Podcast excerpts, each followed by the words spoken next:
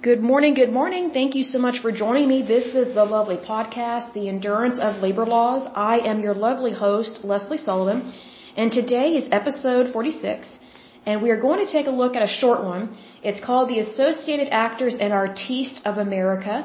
But first of all, I want to give a big shout out to my listeners. So here we go. Uh, New York, Oklahoma, Texas, Pennsylvania, Massachusetts, Virginia, and Rhode Island. You guys are awesome. And I just want to make a note here. New York, I am greatly impressed with you. And here's why. Typically, when people from Oklahoma think of the really far north, which would be New York and some other states up there, we typically don't think that they care about the central part of the United States because Oklahoma is known as being um, located in the Bible Belt.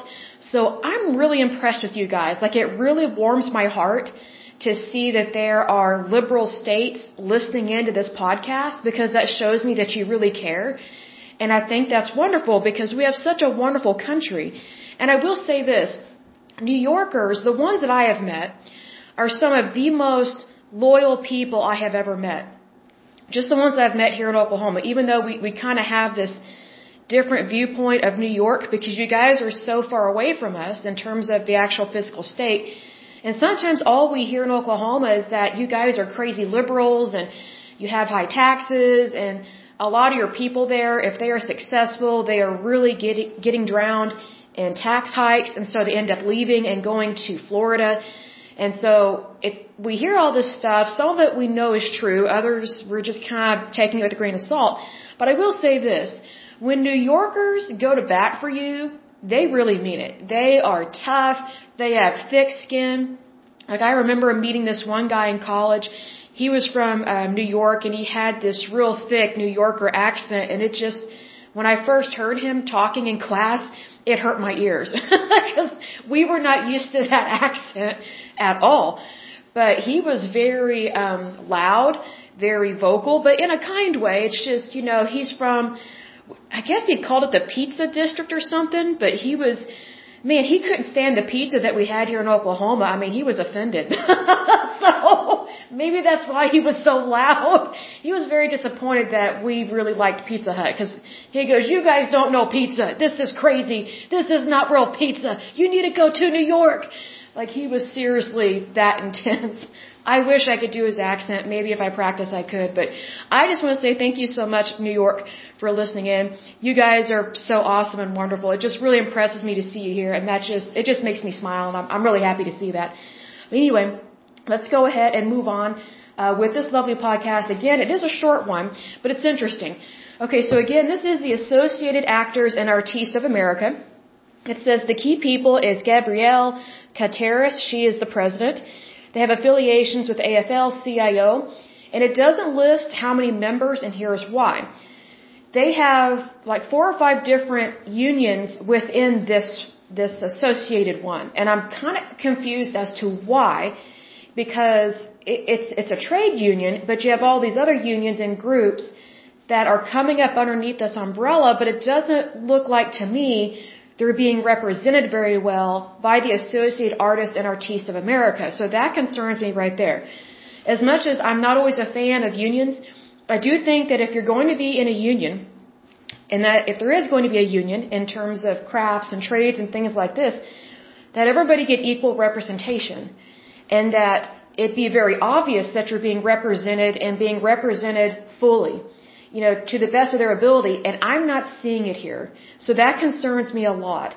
So let's go ahead and get started on this. It says the Associated Actors and Artists of America, it's called the 4A's, uh, was established in 1919, so really far back.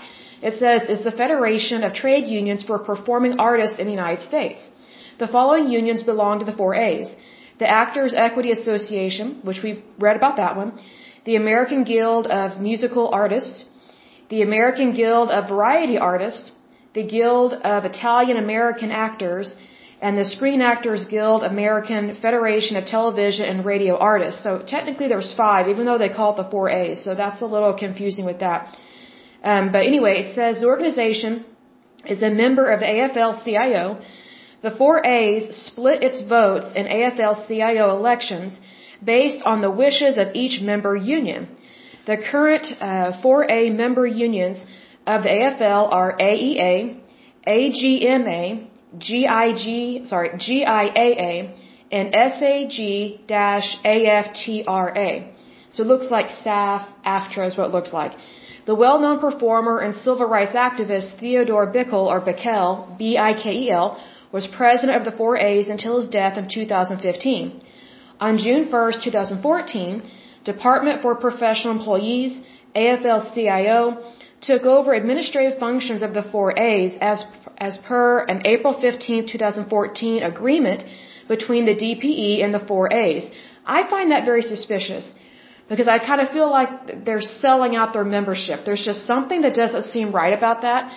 So even though I'm not a huge fan of unions, I think that you should still have rights and they should be protected regardless of whether you are in a union or not. I just feel like you're, you're losing your representation with this.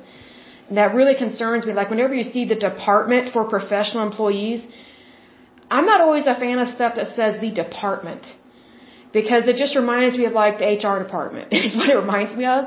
And very few people have a pleasant experience with HR departments. I mean, if you are listening and you are actually in an HR department and you love your job, you love your job and you do a really good job, that's great. God bless you. Love you. That's wonderful.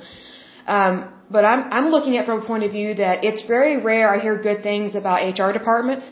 So it's very rare that I see good things when it comes to whenever something says the department for blah, blah, blah, the department of da, da, da it, it doesn't always give me a very good feeling because I've seen uh, I've seen different organizations drop the ball.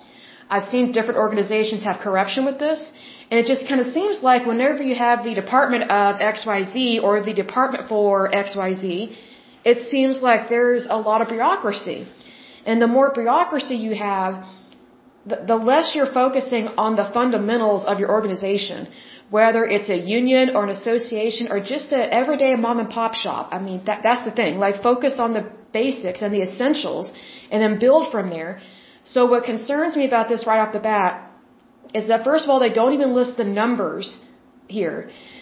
And even though I can go in and click on each individual union, I can add up the numbers, it really concerns me that it's not blatantly obvious and easily accessible, just the basic information that we have seen available with other unions and other associations.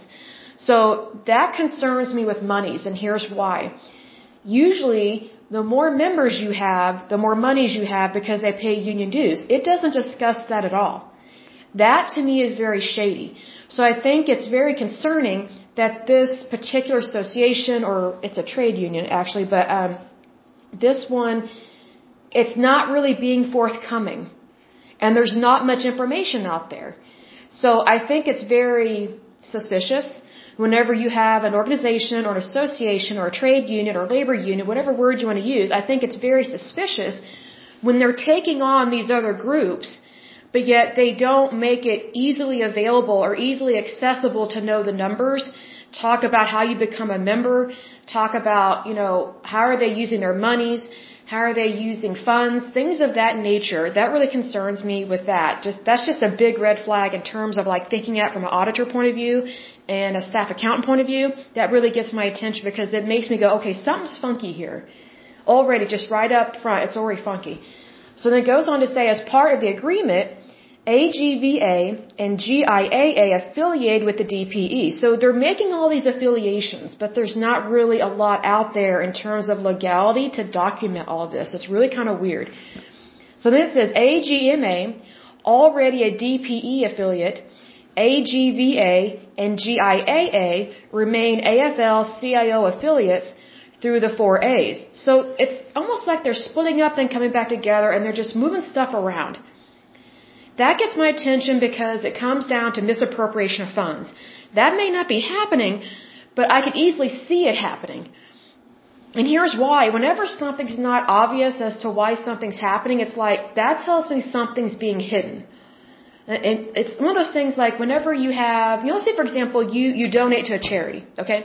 There are certain charities that I, that I donate to, whether every month or every year, whatever the case may be, a really good charity will, will give you a, a review of the year, basically of the minutes, the notes per se, and then like the, the financial report of the organization.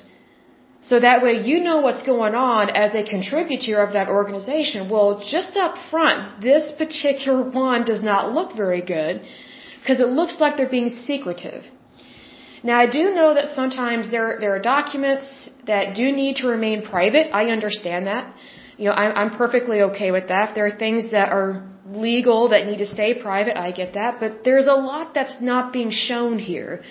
And that's not easily accessible, but yet they're claiming to have all these other groups underneath their umbrella. Well, it's kind of like a shady umbrella. I, that really concerns me because I think again, when you are a part of, of an organization, you need to know what their intent is. And I just don't feel like their intentions are very good. It just doesn't look good from a, from a surface level, much less like digging down deeper because they've hidden a lot of stuff. So that also tells me they don't want people to know where they donate their funds. Is it going to the Democratic Party, the Republican Party? What is their political platform? Like, what are their true intentions?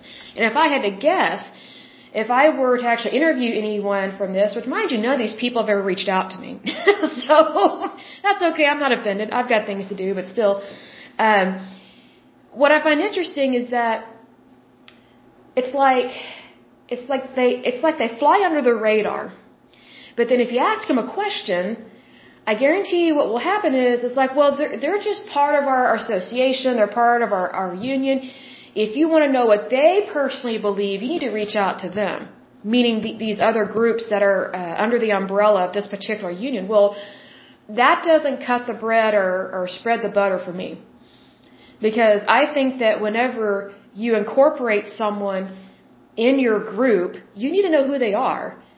And also, why do you want them in your group? and and you know how did you get how did you recruit them like like what's the real definitive measure behind it it's not just oh we're inclusive or or we we like to include other people in our group or we really believe in what they believe in but it's like okay that's great that you believe in other people but what do you personally believe in like what are what are your agendas what are your platforms I can't find anything that talks about their platforms, what they believe in, what they do with their monies, nothing. Zero, zip, nada, as they say. So then it goes on to say the other two 4A members, AEA and SAG AFTRA, previously received direct charters from the AFL-CIO. DPE President Paul Almeida became the executive secretary of the 4As. So, I find that very suspicious, and here's why. So you have a, a, a person by the name of Paul Almeida. He's, he's, he's a president of the DPE. But now he's also becoming the executive secretary of the Associate Actors and Artistes of America. That concerns me because I think that things should be separate. I really do. Because I think that when you start, it kind of reminds me of these people that I've met over the years that they're on multiple boards and it's not like they really care. It's more about money. Because we've talked about this in previous podcasts where I'm not always a fan of people, or, or uh, put it this way, I don't always believe in the true intention or the, the so-called intentions of like these foundations and these boards, especially if people are on multiple boards and if they're paid, uh, paid board memberships or if they're paid board, uh, jobs. Because, you know, it's like sometimes they can make fifty, one hundred fifty thousand dollars a year per board that they're on. Like they get all these, you know, that they serve on they get all these perks, and it's like, okay, you know, it kind of reminds me of when I remember when Facebook first came out. It was initially just for college kids to to meet up and have study groups. That's initially what it was for. So, but it was always odd. I remember this. It was always odd when someone had more than like 10 or 15 friends on Facebook. Now you have people that have over 8 eh, over 800 or 1000 friends. I'm like, you can't seriously know those people really well. Like you can maybe have a few really good friends that you know really well and that you hang out with, but all these other people, you don't really know them. Well, it's the same thing when you have people that serve on multiple boards and they overlap in all these different organizations. You can't tell me they really care and they really know what's going on. Because literally, there's only so much that you and I can, there's only so much you and I can take in in terms of our brain function. I, mean, I have no doubt that I'm probably listening to the cream of the crop or the, the people that are listening to my podcast are the cream of the crop of, of this country and you guys really care. and you're really successful, all those wonderful things, and if you're not, don't worry about it. You can always do great and wonderful things in your life, but my point is this. It doesn't matter what our intelligence level is. It doesn't matter how we were raised or where we're going or what we do. Our brain is pretty much the same in terms of how it takes in data and stores it. So literally there's only so much a person can do in a day. So whenever I see that someone is serving within pretty much the same industry or field, but they're serving on all these different boards and different groups, I get suspicious. Because the more you overextend yourself, the less you have of yourself to give to each organization. I mean, I hope that makes sense. It's almost like when people have way too many hobbies, it's like just have one or two that you're really good at and that you really love to do. Whenever I meet people that have way too many hobbies, they almost always suck at all of them because they're, because they're not investing enough time and energy and talent into just one of them. So pretty much they're not good at any of their hobbies because they're not able to literally invest time and energy and their skill sets into each of those hobbies. That's what it reminds me of. So that that gets my attention really quick with things like this. So it lists some of the officers here. It says at the 4A's convention on December 2nd, 2015, the following 4A officers were elected. The president is Jason McMillan. He is SAG-AFTRA. The first vice president, they have a lot of vice presidents, and this is very shady. This this is really weird. They've got like one, two, three, four, five vice presidents. Here's why that is shady to me. Can you imagine if we had five vice presidents dealing with the presidency in the United States? That makes no sense. That's like having more than one prime minister in Great Britain. Like that is dumb. Like you don't need that many. I think that that title it, it's so watered down if you have so many people with the same title. It's just kind of like why would you have that many?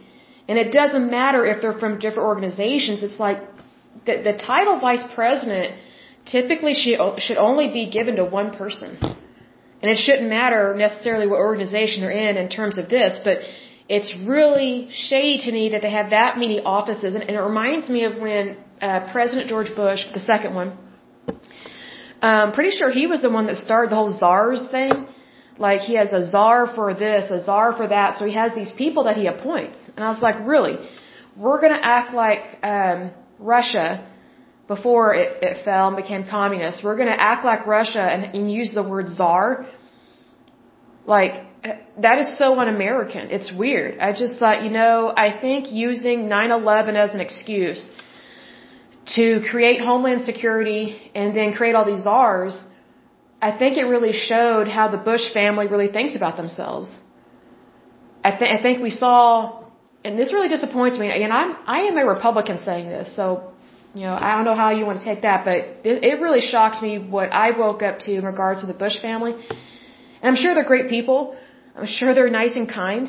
Um, there are some things I really like that uh, both President Bushes did. There are some things that I don't like they, they that I don't like that they did. Excuse me, I'm talking too fast. It's like my brain is working way faster than my mouth wants to move because I'm trying to speak slowly for the podcast so that way I don't overtalk. Um, but it really concerned me that we had a Republican president create these positions of power that we didn't always know that they were created, first of all. We didn't know that they really didn't get vetted properly. We didn't know what their wages were going to be. They were definitely overpaid. It was horrible. And so we had all this stuff being done in secret. Well, that's not the Republican way. That's not even the, the, the democracy way. It just isn't. Like that's what communists and fascists do. They do stuff in secret so that you don't know their true intentions. Well, we should have never been acting like that as a country.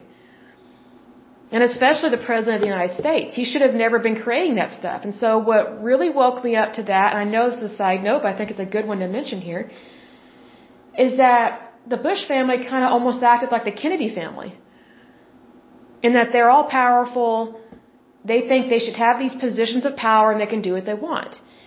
And so we have an example of this, I think it's Jeb Bush, uh, one of uh, George Bush's brothers, when he ran for president his some of the people in his family were just angry at the American people that he didn't win. I'm like, are you kidding me? He's a schlub.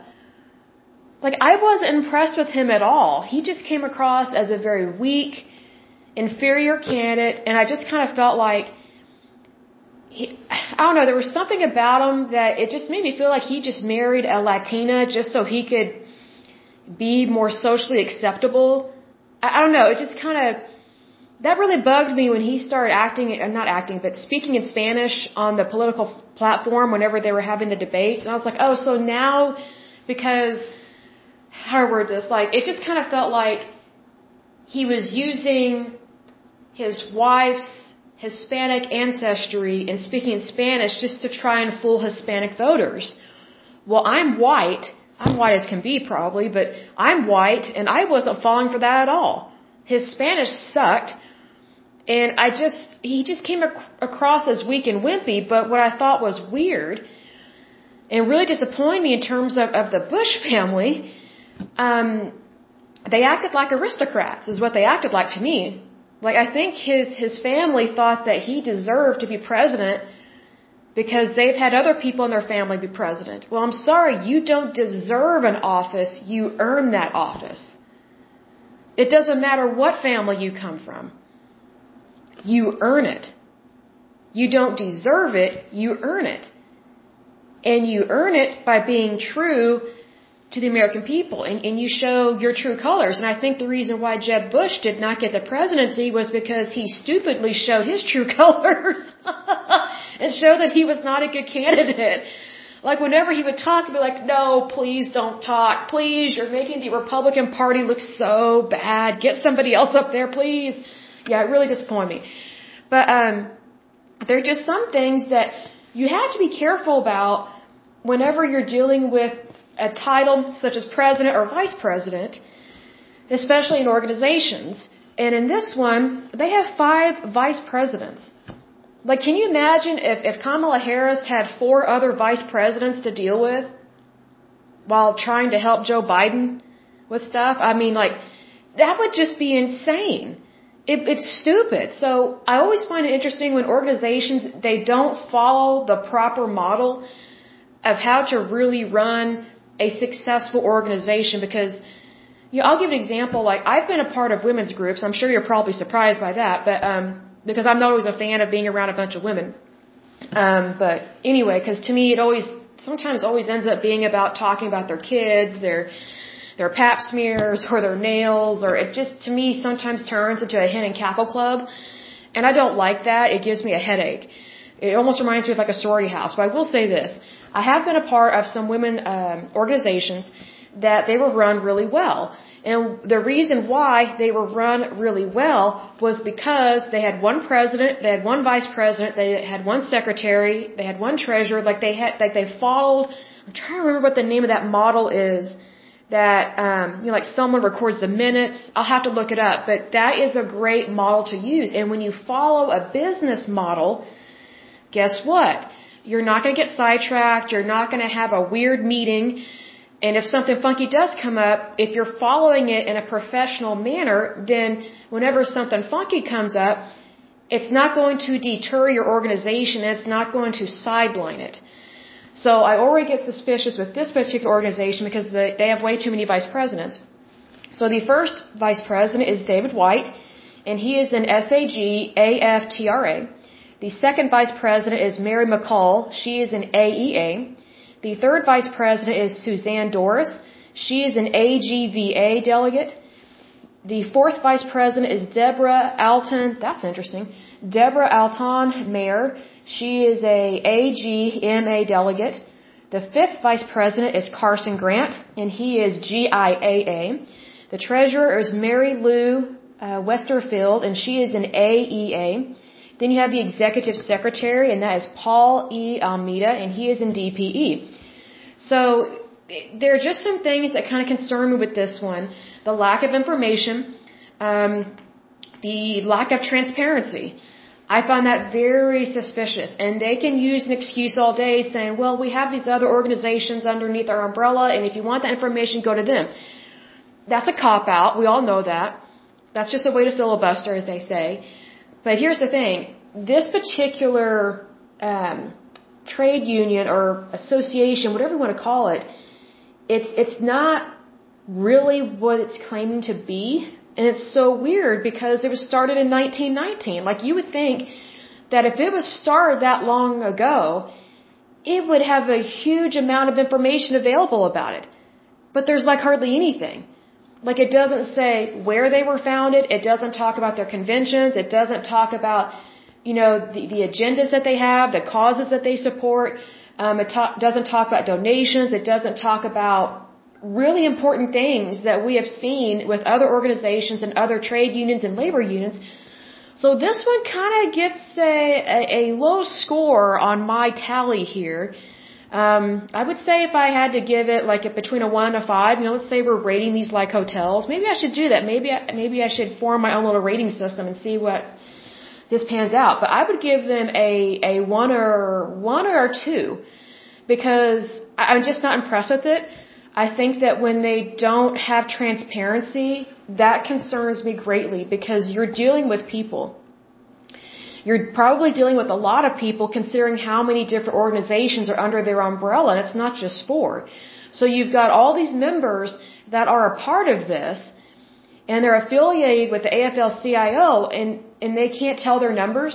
They can't say how many numbers they have. They can't say how, how much they have in funds. Like they don't even say where they're headquartered. So it's kind of like if you if you want to contact them, or let's say you want to make a donation to them. Let's say you want to send them money because they did something really nice for you.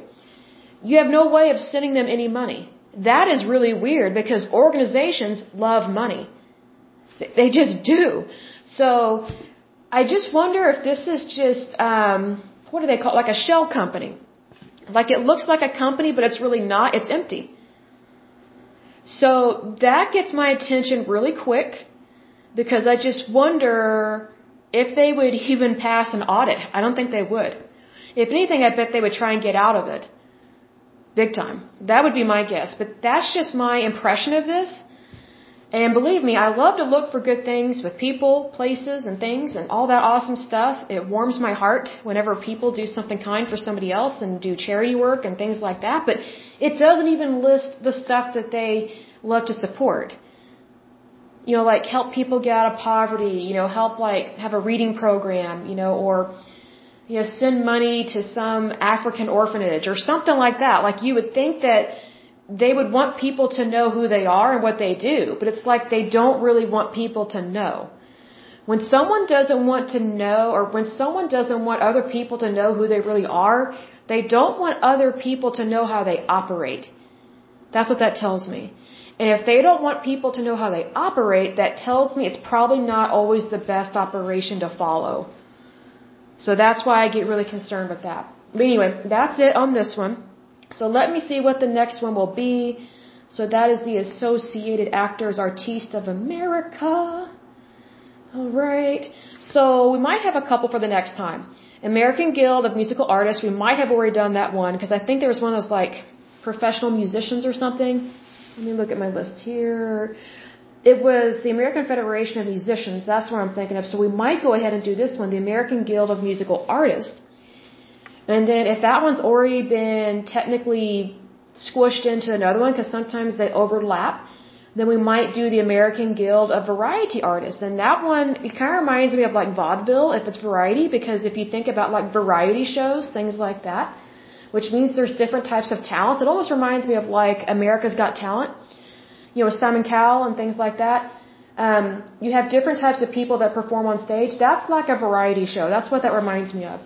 And then I, I'm really interested in the Guild of Italian American Actors because Italians are fun. They're they're very vocal people. They're they're like New Yorkers, but they just have a, a really sexy accent when they're Italian, and they typically really know how to cook.